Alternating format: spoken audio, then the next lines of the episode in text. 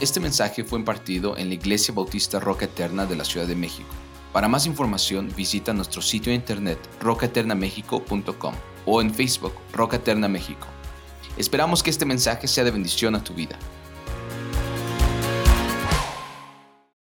Ustedes recuerdan, hermanos, y ahí tienen en sus Biblias, nosotros pasamos los textos aquí, pero ustedes, ustedes vean su Biblia, traigan su Biblia, porque ahí es donde tú vas a entrar a escudriñar a solas lo que tú estás aprendiendo aquí y en tus estudios personales.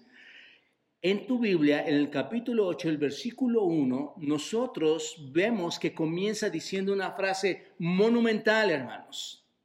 Monumental. ¿Y cuál es? Ahora pues, ninguna condenación hay para los que están en Cristo Jesús. Pongan mucha atención en este versículo, hermanos. Así es como comienza este, este capítulo 8 y es realmente lo que resume los capítulos que hemos venido estudiando desde el capítulo 3, 4, 5, 6 y 7. Ese versículo resume todo lo que hemos estado estudiando en los capítulos 3 al 7. La situación espiritual nuestra, y debemos recordarlo hermanos, cuál era o cuál es la de muchos. Es que fuimos condenados al castigo, al castigo del infierno, ¿no es cierto? Esa es la situación que guarda mucha gente hoy en día. Está condenado al infierno.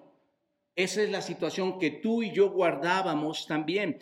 Todos nosotros, escuchen bien, todos nosotros estábamos sentados en ese pasillo donde están todas las bancas puestas, ahí estábamos sentados, ese pasillo que conduce a la muerte eterna, al lugar del fuego eterno, al crujir de dientes, al llanto eterno. Estábamos sentados allí. Esto es muy importante que tengas, que veas la situación que guardabas antes de conocer a Cristo estabas solamente esperando el turno.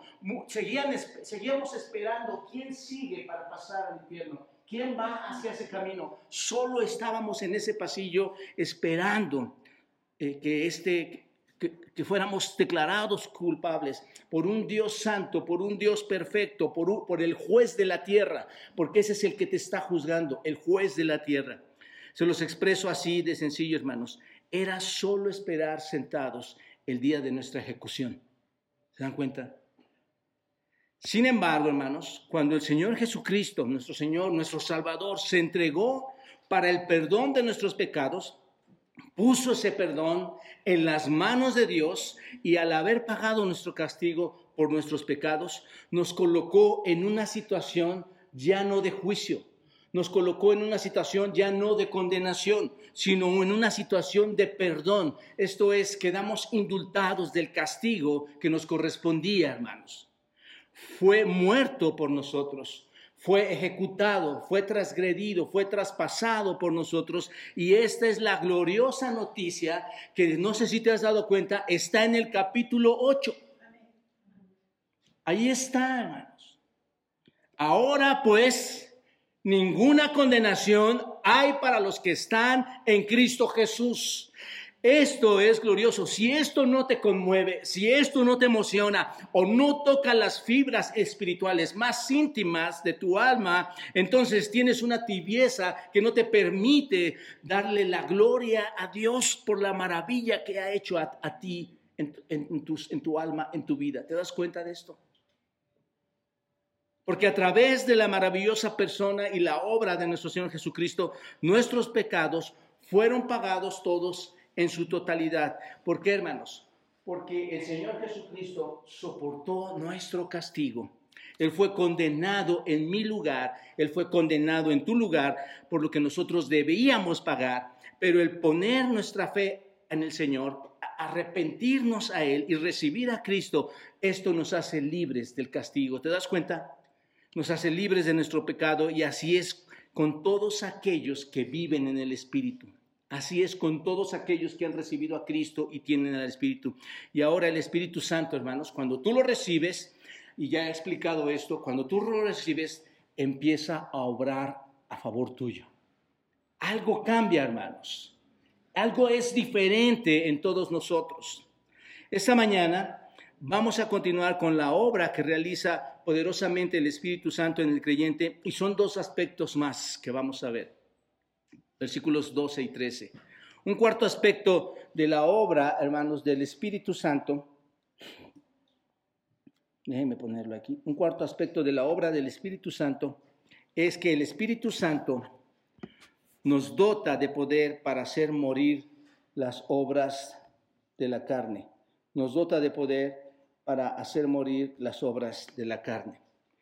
Dice el versículo 12, así que hermanos, deudores somos, no a la carne, para que vivamos conforme a la carne, porque si vivís conforme a la carne, morirán, o morir, o, han muerto, mas si por el Espíritu hacéis morir las obras de la carne, vivirán.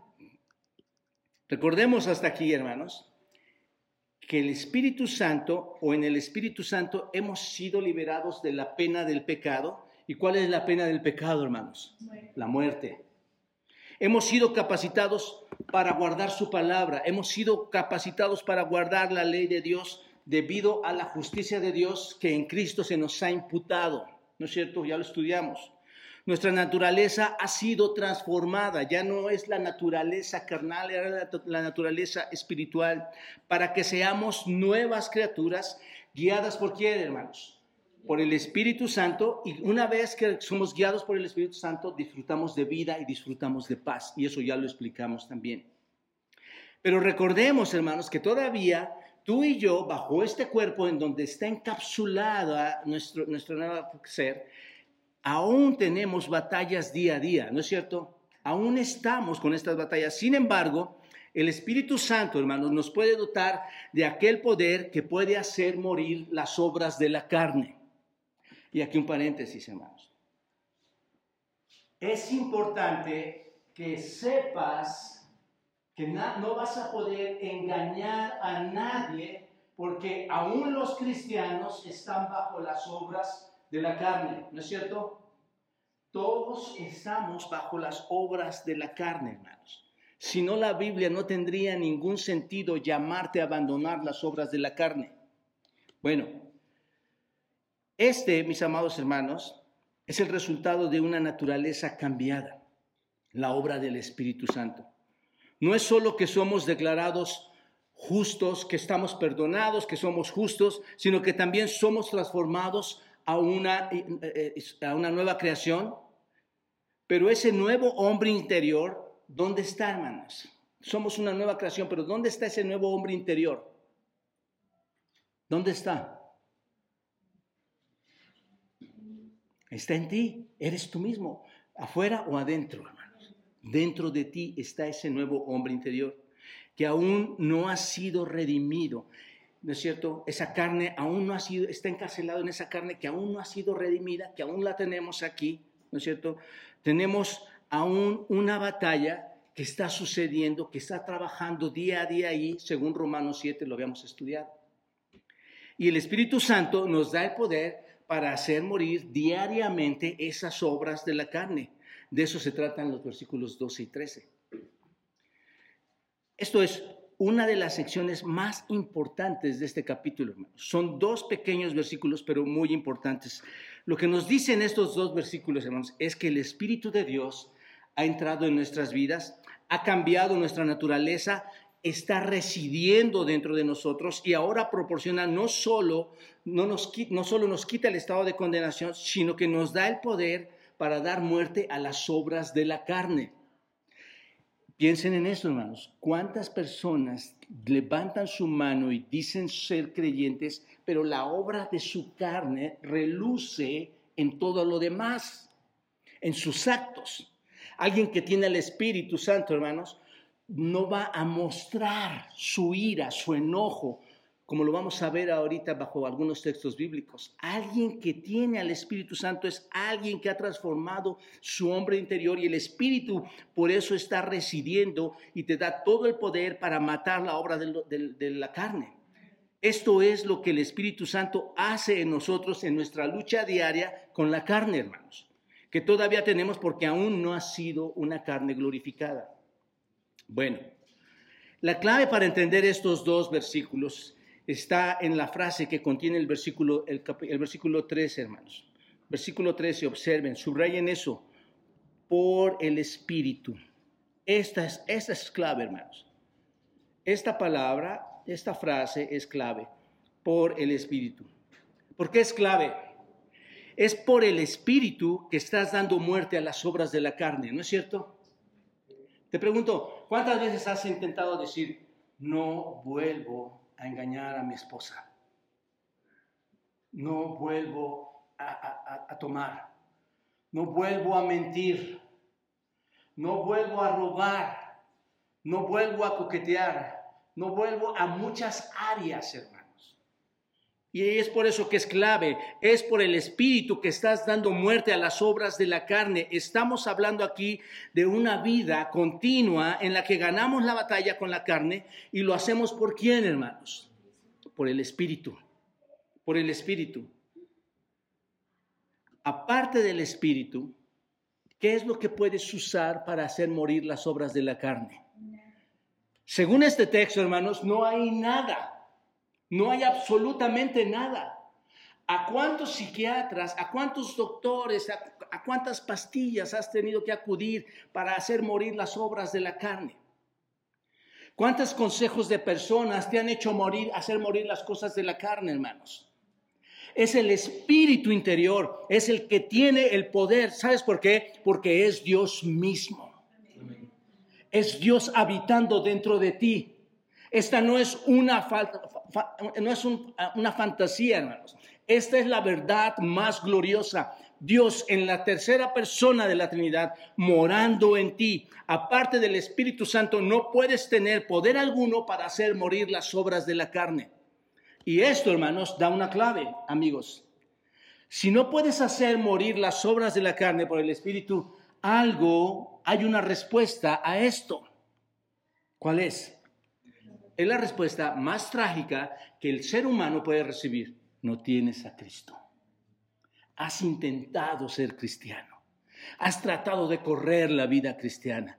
Has tratado de ascender a las glorias de Dios, pero el cielo no se alcanza con tu correr y con tu poder, se alcanza por medio del Espíritu.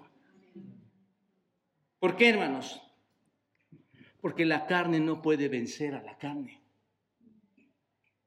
¿Recuerdan que hay una lucha? El espíritu y la carne. La carne no puede vencer a la carne. No puedes levantarte y vencer por tus propios medios. Así está la gente, hermanos. Listo. Yo sé cómo llevar la vida. Me alejo de la iglesia. Puedo tener amantes.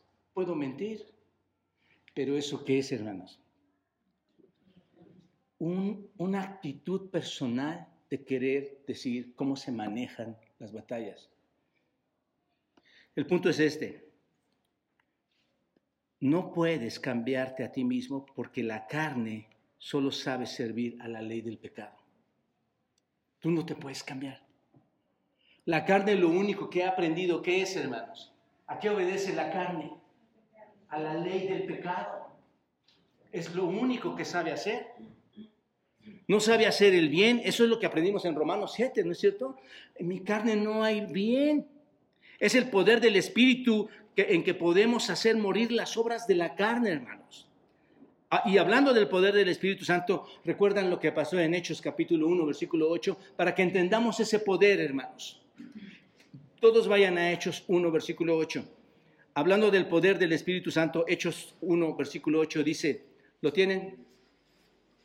Y subrayen ahí, hermanos, Hechos 1.8.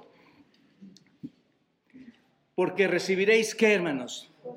Recibiréis poder cuando haya venido sobre vosotros quién? El Espíritu Santo. En Pentecostés el Espíritu vino, se desbordó en ellos y recibieron el poder del Espíritu. ¿Se dan cuenta de esto?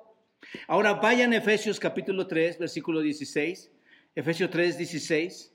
Pablo ora para que seamos fortalecidos en el poder del Espíritu y observen lo que dice ahí también. Observen, hermanos. Efesios 3:16. Para que os dé, conforme a las riquezas de su gloria, ¿qué, hermanos? El ser fortalecidos con poder. ¿En dónde, hermanos? En el hombre interior. ¿Por quién? ¿Se dan cuenta? Este texto es clave, porque la única forma en que vas a ser fortalecido es que venga un poder ¿A dónde, hermanos? A tu carne. El poder viene y se planta externamente en tu carne. No. ¿Dónde dice el hombre interior? ¿Cuál es el hombre interior? Esa nueva criatura es tu verdadero yo. Cuando tú veas a una persona, tú vas a ver por, por fuera, hermanos, muchas cosas externas. El verdadero yo es el que Dios te ha otorgado. Es el nuevo hombre, es el hombre interior, de donde salen, hermanos, todas las cosas que hay en su corazón. Y en ese hombre interior, según este texto, el hombre interior es la nueva creación, es nuestro verdadero yo. Insisto, es la expresión más verdadera de quién eres tú. Esa es la persona real que eres tú. Esa sí la conoce mucha gente, porque es tu comportamiento, son tus actitudes, son tu forma de hablar, tu forma de pensar, tu forma de actuar. Es la expresión más grande de lo que eres tú. Y el Espíritu de Dios es quien está habitando allí, en esa nueva criatura. Vive en ti y es y si, es, y si, y si el Espíritu de Dios vive en ti, piensa, hermanos, según Efesios, ¿qué es lo que está habitando en ti? Todo el poder. Todo el poder está en donde, hermanos? En nosotros. Por eso es que no estamos entendiendo que nuestras actitudes muchas veces no corresponden a la de un creyente verdadero. Zacarías dice, capítulo 4, versículo 6, no con ejército ni con fuerza, sino con mi espíritu, ha dicho Jehová de los ejércitos. No con ejército, no con tu propia fuerza, no con tu propia carne, no con tus propios elementos, es con mi espíritu. Y esa declaración la hace el Señor Jehová de los ejércitos. No hay, no hay manera en que tú puedas obtener poder para triunfar. Es el Espíritu Santo quien te da la victoria en la batalla. Por Pablo en el capítulo 7 decía, miserable de mí. ¿Qué más decía, hermanos? ¿Quién me puede librar de este cuerpo de muerte? ¿Quién me puede librar? Y no es que Pablo no sabía, no es que Pablo era un ignorante y no sabía a quién tenía que, quién lo iba a librar. ¿Sabía o no Pablo quién, hermanos? Está desarrollando todo el texto y cuando llega al capítulo 8, hermanos, la respuesta se da por sí sola. ¿Quién, les pregunto, quién, de dónde viene el poder para vencer la carne? Del Espíritu. Pablo mismo nos lo dijo, hermanos. Del Espíritu Santo, quien es la fuente del poder. Y esto es lo que nos dicen estos dos versículos. Así que, con este entendimiento, Tú no puedes decir, yo no puedo vencer a la carne. No puedo hacer morir las obras de la carne. Es muy difícil. Me cuesta trabajo, poquito a poco. No tengo esa energía para hacerlo. Amado hermano, amado amigo, no te equivoques. No te equivoques. La energía, el poder, ¿dónde está? En ti, dentro de ti siempre que has nacido de nuevo. Lo único que necesitas es entender, es entender que tomas al Espíritu Santo que ya está residiendo en ti y para que algo encienda, para que las luces se enciendan, para que las bocinas suenen, para que, para que los, los cielos en la noche se alumbren, tienes que conectar algo, ¿no es cierto? Tienes que poner poder. Y el creyente, hermanos, tiene que entender que conectándose al Espíritu Santo tiene ese gran poder que no le pertenece, pero que está ahí por la gracia de Dios. Recuerden, recuerden bien esto, hermanos. Recibirán poder después de que el Espíritu Santo haya venido sobre ti. ¿Les impacta eso, hermanos? recibirán poder después de que el Espíritu llegue sobre ti. Si el Espíritu no está ahí, ¿cuál poder has recibido? Pero es glorioso, hermanos, porque cuando recibes el poder, piénsalo, empieza a... anoche hablaba con, con una hermana, le estaba explicando, hermanos, la grandeza de Dios. Y le decía, cuando leas un versículo, trata de ver palabra por palabra y entender lo que está diciendo. Si el poder está ahí, hermanos, algo que me llega a la mente es que tienes a un miembro de la Trinidad. ¿A cuál? Al tercer miembro de la Trinidad, que es quién? Dios mismo. Y si está ahí, está morando en quién? En ti. Debes entonces experimentar el triunfo del pecado porque el, el Espíritu Santo está ahí. No hay creyentes que digan que no pueden experimentar el triunfo del pecado, puesto que el Espíritu está ahí. Lo que sucede es que cuando no lo experimentas es que no está ahí. ¿Te das cuenta? Efesios 5, 18. Y quiero sustentar todo esto con versículos. ¿Por qué te estoy diciendo esto? Dice el versículo 18 de Efesios 5. No os embriaguéis con vino, en lo cual hay disolución. Antes bien, sed que hermanos, llenos, llenos del Espíritu llenos del Espíritu, hermanos. No es que viene, como otros predican o confiesan o dicen que viene el Espíritu, llega a ti, eres lleno y luego se va y otra vez viene y se va. No, eres lleno. ¿Dónde está el Espíritu, hermanos? ¿Dónde reside? En nosotros, ¿en dónde? En el hombre interior. ¿Para qué? Para dar poder. Somos llenos del Espíritu. La idea aquí es experimentar en todo momento el poder de Dios, el poder del Espíritu. Ser llenos, hermanos, entendamos esto, ser llenos del Espíritu significa rendirse totalmente al Espíritu, es renunciar a tu propia idea, es renunciar a tu, propio, a tu propia autosatisfacción, es renunciar a tu propio autocontrol y dejar que el Espíritu Santo actúe directamente en tu vida y ejerza Él el control en lugar de que tú lo estés ejerciendo. ¿Te das cuenta? Y al dejar que la palabra de Dios habite en ti ricamente, las cosas van a cambiar. Esto significa, hermanos, cuando la palabra de Dios habita en ti, ¿qué significa cuando decimos que la palabra de Dios habita en ti? Que te satures de ella, que, que, sobreabunde la palabra de Dios en ti, que sea la saturación una entrega. Cuando tú eres saturado por la escritura, vas a tener una entrega total de tu voluntad. ¿Te das cuenta? Vas a, entregar tu intelecto, vas a entregar tu mente, vas a entregar tu tiempo, vas a entregar tu cuerpo, vas a entregar tu talento, vas a entregar todos tus tesoros al control de quién? Del Espíritu Santo. Ahora observa, hermano, algo importante aquí. Observa. Versículo 13. 12, hermanos. Versículo 12 les llama como hermanos. Esto es clave, hermano. Cada palabra es importante. Así que, hermanos, dice, los únicos, piénsalo así, Pablo está hablando de los creyentes, los únicos que pueden tener victoria sobre el pecado, ¿quiénes son? Son el pueblo llamado hermanos que son hijos de Dios. Así que, hermanos, ¿no está dirigido a ellos? ¿Quién es el único que puede tener victoria sobre el pecado? Los hermanos, los verdaderos creyentes. Son, ¿Quiénes son los verdaderos creyentes? Los verdaderos redimidos en Cristo.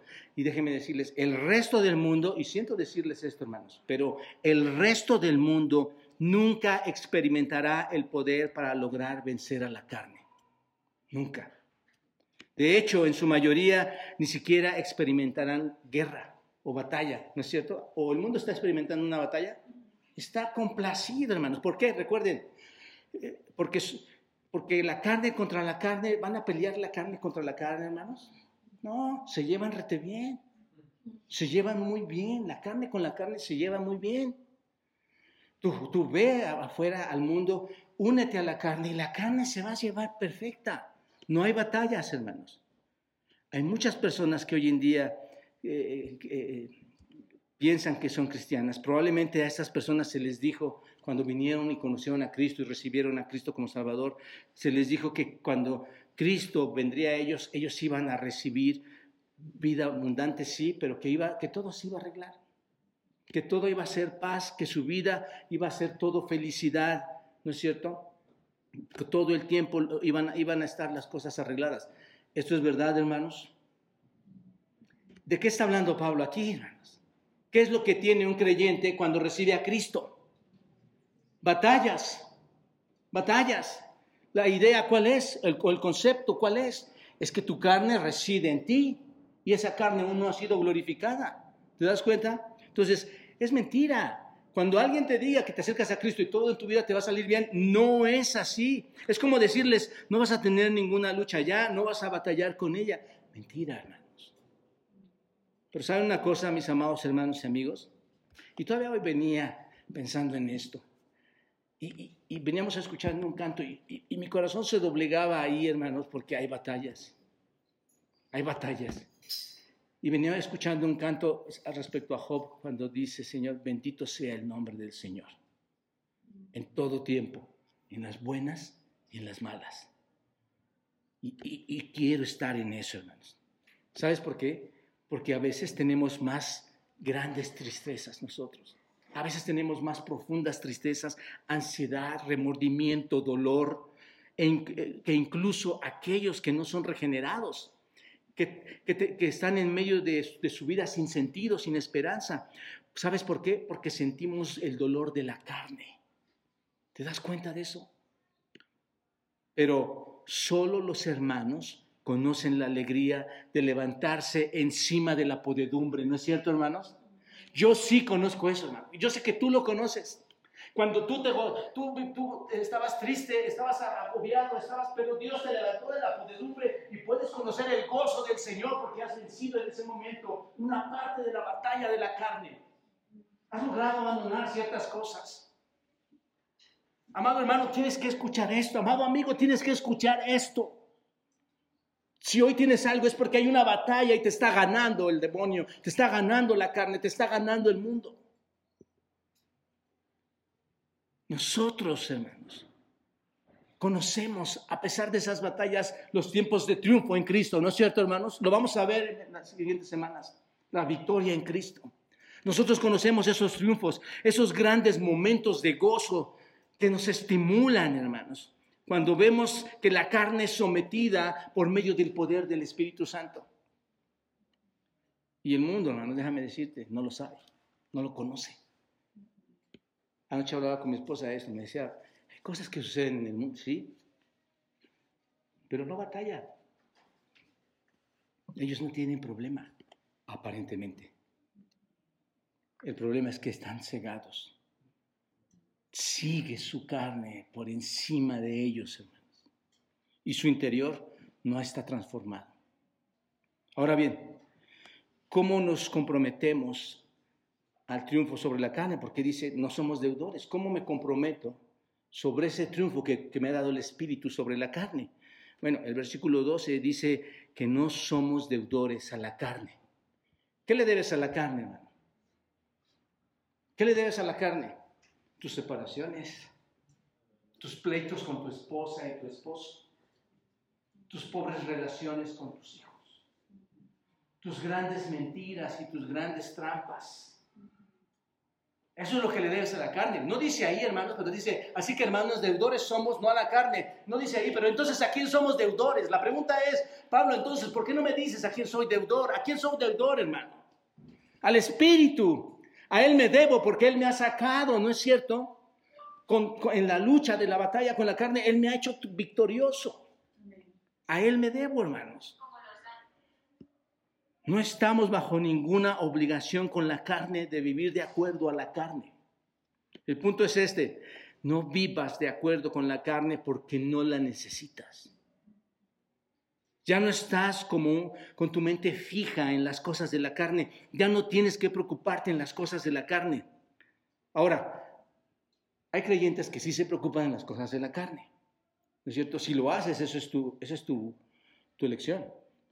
Ese, es tu, esa será tu consecuencia. Porque claro, hermanos, entendamos esto. La carne está sacudiéndote, está golpeando, está llamando, ¿no es cierto? Te está tratando de seducir, está, está reclamando lo que le fue arrebatado. Pero qué ridículo, escucha esto, qué ridículo resulta para los que dicen ser hermanos, que, tienen los privilegios de la justificación, la santificación, haber sido liberados del pecado y de la muerte, que fueron liberados de la maldad para, para poder cumplir ahora la ley de Dios, que fueron transformados en su naturaleza. Qué ridículo es que regresen a servir a su viejo amo. No tiene sentido, hermanos. Eso no es lógica espiritual, eso no es teología. No la has aprendido. Mira, te digo esto en, extremo bíblico. Si estás detrás de la carne, si caminas de acuerdo con la carne, si te importan las cosas de la carne, estás muerto. Eso es lo que dice la escritura. Estás muerto. Romanos 6, y lo sustento con esto. Y ya lo estudiamos, hermanos. Todos a Romanos 6, versículo 6. A Romanos 8, versículo 6. Lo estudiamos la semana pasada. Romanos 8, versículo 6. ¿Qué dice Romanos 8, hermanos? Versículo 6. Porque el ocuparse de la carne es que, hermanos, muerte. ¿No es cierto? No decíamos que iban a estar muertos en un futuro. Es muerte en ese momento. Entonces, no te miento cuando te digo que si las cosas de la carne te importan, tu situación es de muerte. ¿Te das cuenta? No eres salvo. Estás muerto en tus delitos y estás pecando espiritualmente y estás a punto, sigues en ese banco, sigues en ese pasillo esperando el momento de morir eternamente que muchos no creen que va a suceder. Así como el arca de Noé, muchos no creyeron. Pero cuando llegó la inundación, hermanos, todos incluso llegarán al punto de ser juzgados en su tiempo futuro, aunque ellos ya vivieron la primera muerte. Así que Romanos 8 dice que no le debes nada a qué? A la carne. Ahora bien, va a haber caídas, ¿no es cierto? Va a haber momentos de, comportamiento carnal algunas veces, ¿cierto no, hermanos? Hay momentos en que te comportas carnalmente.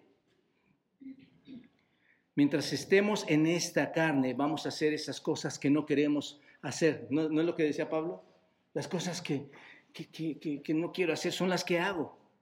Y va a haber momentos en que las cosas que quieres hacer no las puedes hacer, tal como lo decía Pablo. Pero la diferencia para el verdadero creyente es que ya no quieres, ya lo detestas, ya lo haces a un lado. Y te digo esto porque lo puedes ver a través de todas las cartas paulinas. Cuando tú ves las cartas paulinas, ves cómo Pablo les habla de su pecado a quienes, hermanos? A las iglesias, por ejemplo, Corinto, ¿no es cierto? O te lo pongo más explícito, más simple. Primera de Juan 1.8 dice, si decimos, y ya lo estudiamos y ya les expliqué este texto, hermanos, está hablando a creyentes y, y está hablando de creyentes que pecan. Si decimos que no tenemos pecado, ¿qué pasa, hermanos? Nos engañamos a nosotros mismos ¿Cuál es la razón de engañarnos a nosotros mismos si decimos que no tenemos pecado? Dime la razón. Porque la carne aún sigue en ti. Y la carne aún te sigue llamando. Si decimos que no tenemos pecado, nos engañamos a nosotros mismos y la verdad no está en quién, hermanos. En nosotros. Ahora observa el versículo 13. Si por el Espíritu estás matando las obras del cuerpo, ¿qué sucede, hermanos? Vivirás. Lo contrario, ¿no es cierto? Entrarás en la vida eterna porque das evidencia de haber sido qué? Transformado por el Señor. Mira, te digo esto.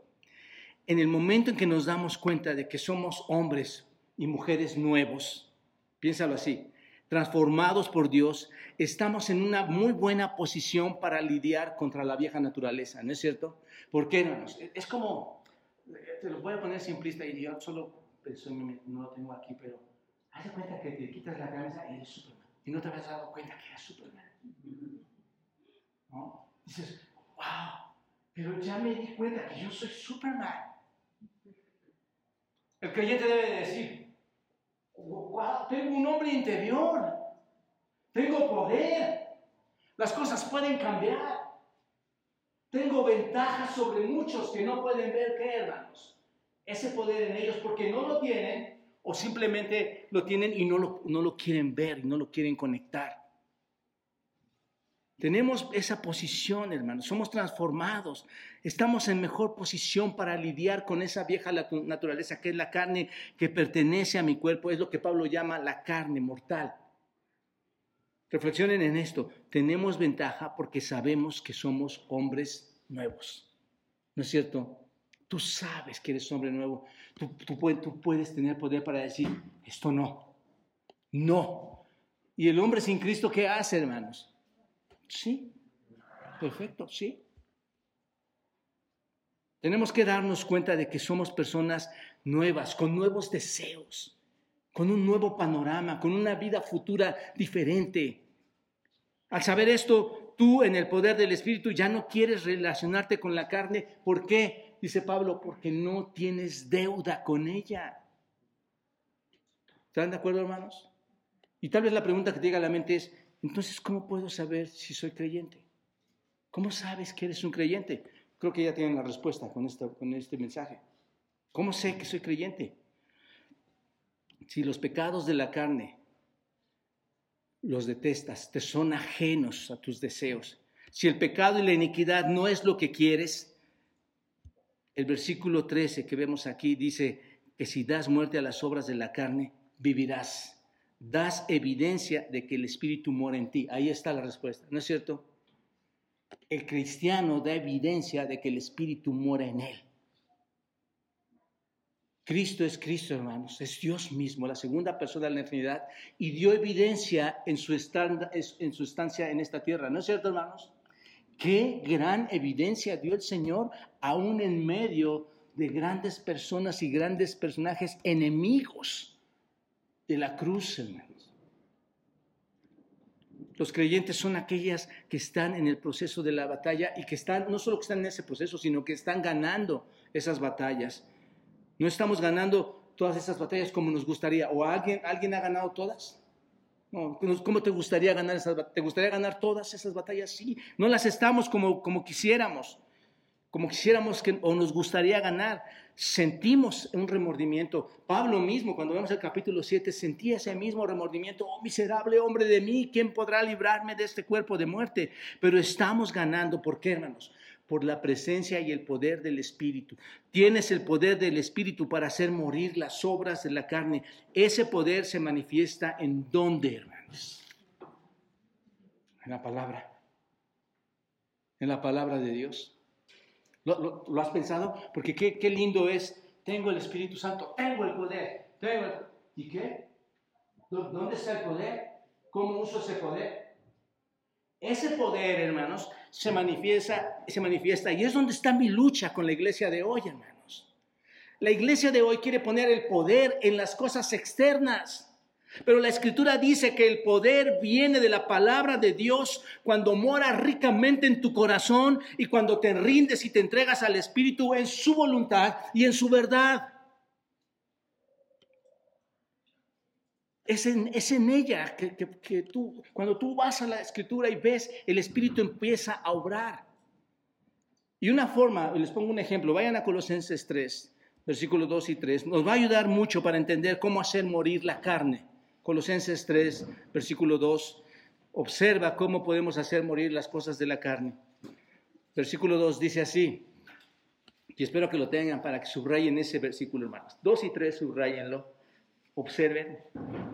Y no nos da tiempo de observar en el, griego algunas palabras que son maravillosas aquí, hermanos, pero dice, poned la mira, poned la mira en las cosas de dónde, hermanos. ¿Dónde pone el hombre hoy la mira? ¿Dónde pone el cristiano hoy la mira, hermanos? En lo terrenal. Entre más padre sea, pues más padre es para, para mí vivir la vida cristiana así, ligerita. Pon la, mira en las cosas de arriba, no en las de la tierra. ¿Por qué, Pablo? ¿Por qué? ¿Por qué tengo que poner la mira en las cosas de arriba? ¿Por qué? Porque han han muerto como espiritualmente, ya no es la misma persona y vuestra vida y su vida está ¿dónde, hermanos? Escondida en dónde? En Cristo, en Dios. ¿Te das cuenta? Estás en Dios.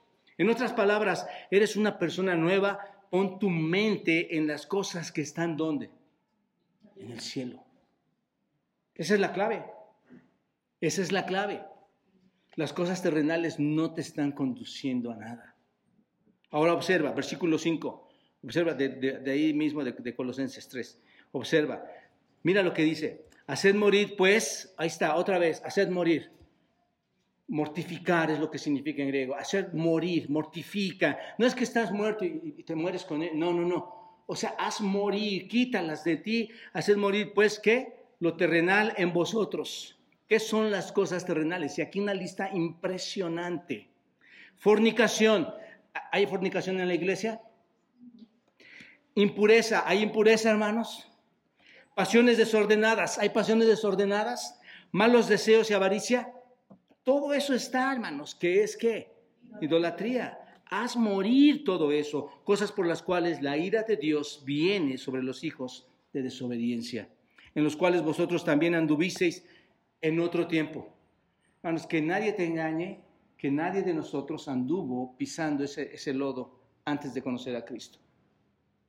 Cuando vivías en ellas. Pero ahora, observa, pero este pero ahora, ¿qué significa, hermanos? Hoy, hoy la carne transformada, hoy tu vida salvada por Cristo, hoy en tu arrepentimiento, en tu creer, en tu fe y por el poder del Espíritu, ahora deja también, dejen todos ustedes estas cosas. Observa, observa esto, hermanos. Por eso es incongruente creer que estamos o creemos en el Señor ira, enojo, malicia, blasfemia, palabras desordenadas de vuestra boca. No mintáis los unos a los otros, habiéndoos despojado del viejo hombre con sus hechos y revestido del nuevo, el cual conforme a la imagen del que los creó se va renovando hasta el conocimiento pleno. Algo que podemos extraer de aquí, y es, es de aliento, hermanos, es que en un sentido existen estas cosas aún en los creyentes. Pero lo que nos satisface aquí y lo que me anima a seguir es que aunque todas estas cosas aún sigan ahí, las puedo quitar por el poder del Espíritu. El punto es, la batalla la vas a tener de por vida. No arrastres la basura, reconoce todo ese pecado. Pon tu mirada en quién. Dirígete a la meta, ve hacia la meta con, con las batallas que vamos a seguir librando, pero con el poder, del Espíritu. En, todo momento tienes que leer la escritura, en todo momento tienes que meditar en ella, en todo momento tienes que obedecer la palabra de Dios. Ora a Dios diligentemente. Número dos, hermanos, a ver si me da tiempo rápidamente a acabarlo. Número dos, y finalmente es el quinto aspecto que quiero mostrarles en este capítulo 8. Número dos, el Espíritu Santo da testimonio de que somos hijos de Dios. 14 y 16. Observa, este, pasaje es precioso, hermanos, porque todos los que somos guiados por el Espíritu de Dios, estos son hijos de Dios. Pues no habéis recibido el espíritu de esclavitud para estar otra vez en temor, sino que habéis recibido el espíritu de adopción por el cual clamamos, Abba Padre. El Espíritu mismo da testimonio a nuestro espíritu de que somos hijos de Dios. Observen, hermanos, el, el versículo 14 dice que somos, ¿qué hermanos? Hijos de Dios. El versículo 15 dice que somos, ¿qué hermanos? Hijos de Dios en adopción. El versículo 16 dice que somos, ¿qué? Hijos de Dios. Los tres versículos hacen referencia a que somos hijos de Dios. ¿Se habían dado cuenta de esto? Básicamente, el tema de estos tres versículos es claramente que somos adoptados como hijos de Dios. Eso es lo que significa, hermanos. El tema de la adopción es uno de los conceptos, de los conceptos teológicos más ricos el tema de la adopción, la doctrina de la adopción es uno de los conceptos teológicos más hermosos que contiene la escritura, hermanos. Porque la palabra adopción está llena de gracia, de amor, de bondad, de misericordia de parte de Dios. ¿Sabes qué significa la palabra adopción en griego? Uiocesia, poner a un niño en la posición y los derechos de un hijo propio en calidad de hijo. La adopción básicamente se refiere a una acción legal por la cual una persona toma una familia eh, o una familia toma a un niño o una niña que no es suya o que no es suyo y generalmente ni siquiera lo conoce, ni siquiera está relacionado con este niño o esta niña, ¿con cuál propósito? Con el propósito de traerlo como si fuera qué? Suyo. Y cuando lo hace suyo le da todos los privilegios como si fuera, como si fuera su propio hijo. Eso es lo que significa la palabra adopción. Ahora, se me fue la, pantalla aquí, Martín. Y un ejemplo que es monumental en el tema de la adopción está en segundo de Samuel. Todos vayan a segundo de Samuel, versículo 9. Segundo de Samuel, versículo 9. Segundo de Samuel, versículo 9. Observa, vamos rápido a este pasaje, lo leo rapidísimo. ¿Lo tienen? Sí. Listo. Dice, dice el versículo 9. 1. Eh, capítulo 9, versículo 1 de 2 Samuel. Dijo David, observen hermanos, quiero que observen cada detalle de esta lectura, de este pasaje, observenlo. ¿ha quedado alguno de la casa de Saúl a quien haga yo misericordia por amor a Jonatán? Y había un siervo de la casa de Saúl que se llamaba Siba, al cual llamaron para que, para que viniese a David. Y el rey le dijo, ¿eres tú Siba? Y él respondió, tu siervo. El rey dijo, ¿no ha quedado nadie de la casa de Saúl a quien haga yo misericordia de, Dios? Y Siba respondió al rey, aún ha quedado un hijo de Jonathan, lisiado de los pies. Entonces el rey le preguntó, ¿dónde está? Y Siba respondió al rey, he aquí, está en casa de Maquir, hijo de Amiel, en lo, de Bar. Entonces envió el rey David y lo trajo a la casa de Maquir, hijo de Amiel, de Lodebar, y vino Mefiboset, hijo de Jonatán, hijo de Saúl, a David, y se postró sobre su rostro e hizo reverencia, y dijo David, Mefiboset, y él respondió, he aquí tu siervo. Y le dijo David, no tengas temor, porque yo a la verdad haré contigo misericordia por amor a Jonatán tu padre, y te devolveré todas las tierras de Saúl tu padre, y comerás siempre a mi mesa. Y él inclinándose dijo, es tu siervo, ¿quién es tu siervo para que mires a un perro muerto como yo? Entonces el rey llamó a Siba, siervo de Saúl, y le dijo, todo lo que fue de Saúl y toda la casa, todo de su casa, yo lo he dado al hijo de tu señor. Tú pues labrarás la tierra Tú con tus hijos y tus siervos y almacenarás los frutos que el hijo de tu Señor tenga, para, tenga pan para comer, pero Mefiboset, el hijo de tu Señor, comerá siempre en mi mesa. Y tenía Siba quince hijos y veinte siervos. Había un buen grupo que le estaba apoyando para hacer esto. Y respondió Siba al rey, conforme a todo lo que ha mandado mi señor el rey a su siervo, así lo hará tu siervo Mefiboset, dijo el, rey. Comerá a mi, a mi, mesa como uno de los hijos del rey. Y tenía Mefiboset un hijo pequeño que se llamaba Micaía, y toda la familia de la casa de Siba eran siervos de Mefiboset. Y moraba Mefiboset en Jerusalén porque comía siempre en la casa del rey y estaba lisiado de ambos pies. ¿Por qué, hermanos? Se menciona dos veces al principio del texto y al final del texto que estaba lisiado de, ambos pies. Porque en esa cultura, hermanos, en ese tiempo, ese tipo de personas no eran más que deformes mendigos o mendigos deformes. Pero David lo adoptó como un hijo y comió en su mesa, hermanos. No comió en la mesa de cualquier persona, comió en la mesa del rey. ¿Pueden ver la imagen de gracia en ese momento, hermanos? Pueden lograr ver la imagen de nuestro Señor Jesucristo que nos recogió de una enfermedad miserable a todos nosotros y ahora nos lleva a su mesa. Qué historia tan esplendorosa, hermanos, de la adopción aquí. Y, es tan análoga, es es un paralelo a, lo que es nosotros, nuestra adopción ahora como pertenecientes a la familia de Dios. Observen, los paralelos que hay aquí en esta historia son grandes. Primeramente, ¿qué hace David, hermanos? David, ¿qué hizo? ¿Quién buscó a Mefiboset? ¿Quién tomó la iniciativa? David. David lo buscó, ¿no es cierto? Buscó a, a, los hijos restantes de Saúl, que por cierto eran sus enemigos, sus, era su gran enemigo, era celoso, orgulloso, era un asesino. Pero Dios en Cristo nos buscó primero, ¿no es cierto? Se despojó a sí mismo, haciéndose semejante a los hombres en la condición de hombre que vino, hermanos. Vino a este mundo. Piensen en eso, hermanos. Se despojó y vino a este mundo para venir por quién. Te buscó. Tú no le has buscado y Él te buscó. Esa es la gran historia, hermanos. En nuestra adopción, el Señor tomó la iniciativa. Y en segundo lugar, Dios mostró su misericordia a alguien que no era digno, que había descendido de un enemigo malvado, que era quién? Saúl era descendiente de Saúl. Y también el Señor lo hizo con nosotros, hermanos. Toda nuestra generación como es. ¿Qué de bueno hay en nuestras generaciones pasadas? Nada, hermanos. Dios no busca a aquellos que de alguna manera tienen algo de qué autoexaltarse, tienen algo de qué elogiarse, hermanos, a sí mismos, sino busca a los malvados, a los inútiles, a los, a los espirituales apartados. Eso es a los que busca. Eso es gracia, hermanos. Cualquiera de ustedes puede, puede ir, cualquiera de nosotros puede ir, porque somos tan malvados que es al que busca a Dios.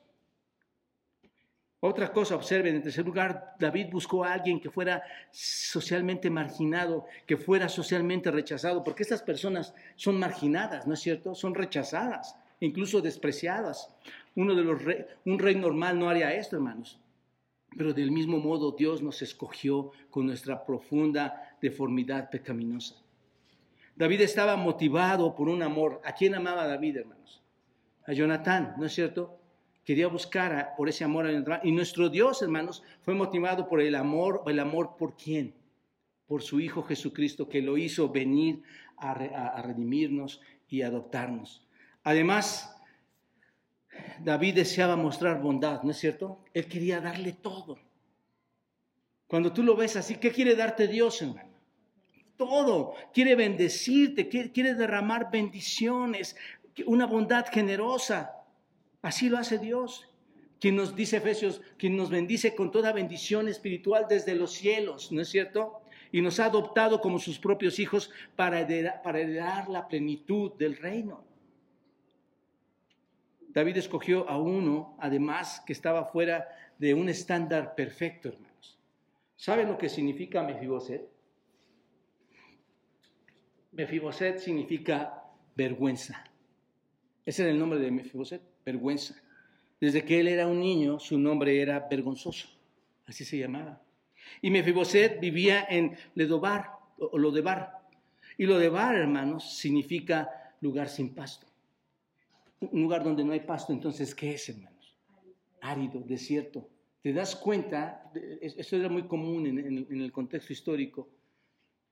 Un hombre vergonzoso en un desierto si lo meditas bien, el Señor nos eligió vergonzosos, marginados, lisiados espiritualmente, viviendo en un desierto sin agua, sin comida. Y David lo llevó a la mesa y lo hizo suyo. Y así el Señor, hermano, nos lleva a la mesa y nos da vida y paz, herencia, nos da provisión y nos da una posición honrada delante de Él.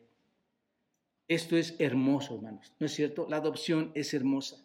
Efesios 1.5 dice, en amor, habiéndonos predestinado para ser adoptados hijos suyos por medio de Jesucristo según el puro afecto de su voluntad. Y si tú ves Efesios 1.5 bien, cuando Dios en la eternidad pasada, en el tiempo pasado, antes de que comenzaran todos los tiempos, escogió quién sería salvo, hermanos. Él los predestinó no solo para ser redimidos, no solo para ser semejantes un día a la imagen de nuestro Señor Jesucristo, sino para convertirse en sus hijos de acuerdo a su perfecta voluntad, hermanos. Todos los que somos creyentes entonces, en un sentido verdadero, hermanos, en un sentido espiritual verdadero, hemos sido qué? Adoptados por Dios, pertenecemos a esa familia. Ahora bien, la frase clave en este pequeño texto, hermanos, versículo 15, es, versículo 15, sino que habéis recibido el Espíritu Santo por el cual hemos recibido, aquí está, esta es clave, hermanos, es por el Espíritu Santo que hemos sido hechos hijos de Dios, hemos recibido el Espíritu, es el Espíritu Santo que confirma nuestra adopción, hermanos.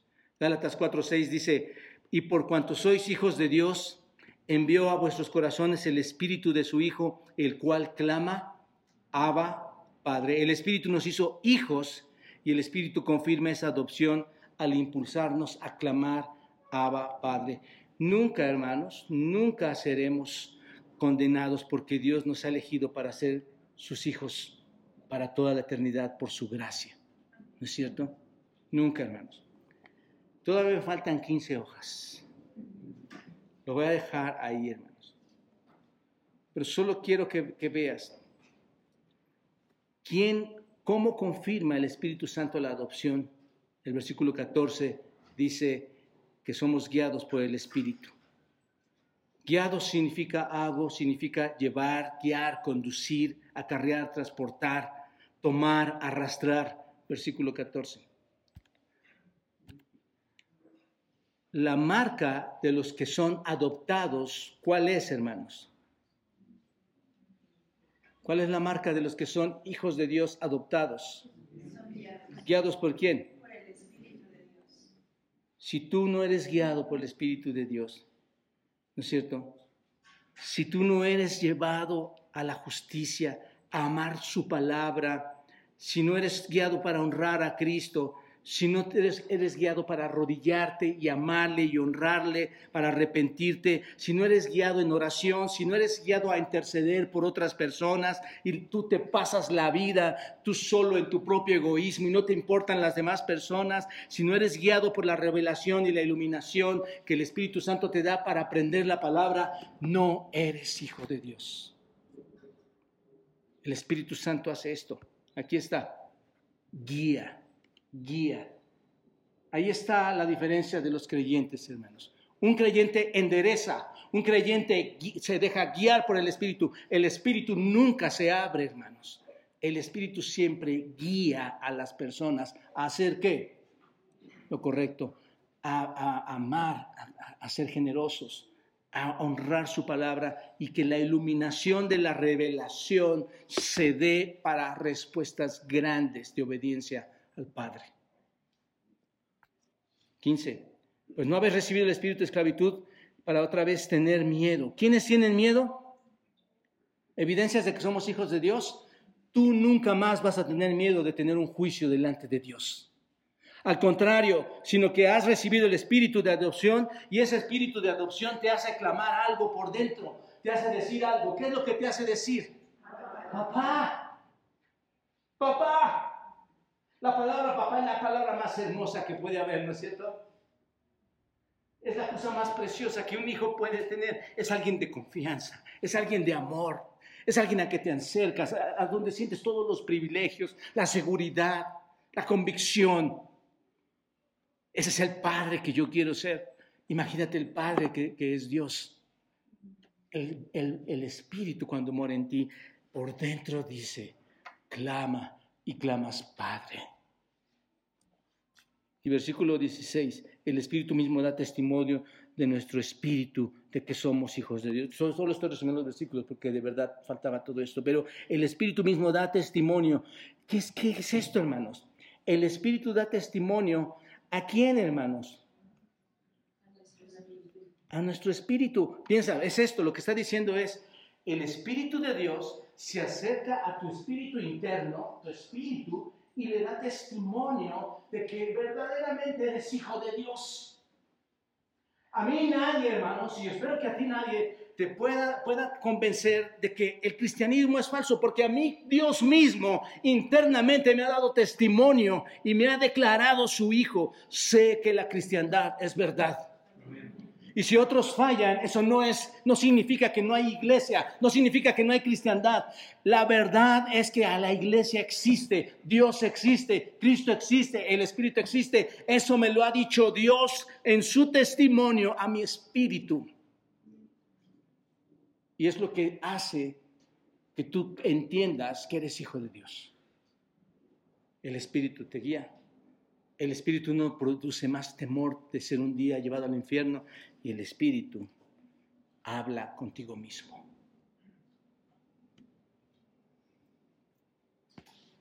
Solo les hago una, una pregunta como, ¿cómo te va en la batalla?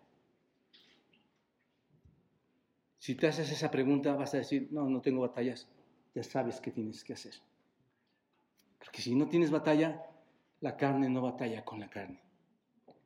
El pecado ha hecho que tu corazón se enfríe, Ahí está. Tienes que responderlo. Qué tan precioso es estar con el pueblo de Dios. Cuán precioso es pasar el día del Señor en su iglesia con Cristo mismo para ti. Qué tan sensible eres al pecado del mundo, al pecado de la iglesia incluso al pecado de tu propia vida. Qué tan sensible eres.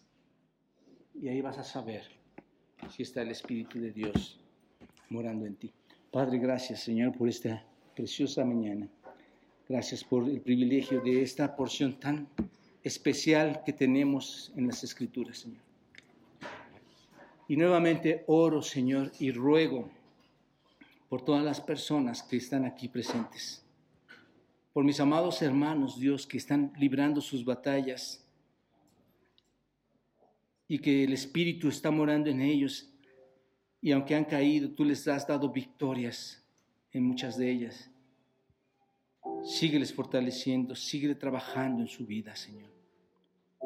Y para aquellas personas, Dios, que no, que no experimentan ninguna batalla, que están complacidos en su corazón, en su materialismo, en su vida particular. Dios te ruego por ellos. No, no deseamos condenación para nadie, para nuestros hijos, para nuestros familiares, para la iglesia, amigos. Deseamos tu gracia, Señor. Deseamos que el Espíritu more en nosotros. Oh Señor, qué bendición tener al Espíritu Santo en nuestros corazones. Que el poder, que es tu poder, se active para gloria tuya en Cristo Jesús. Amén.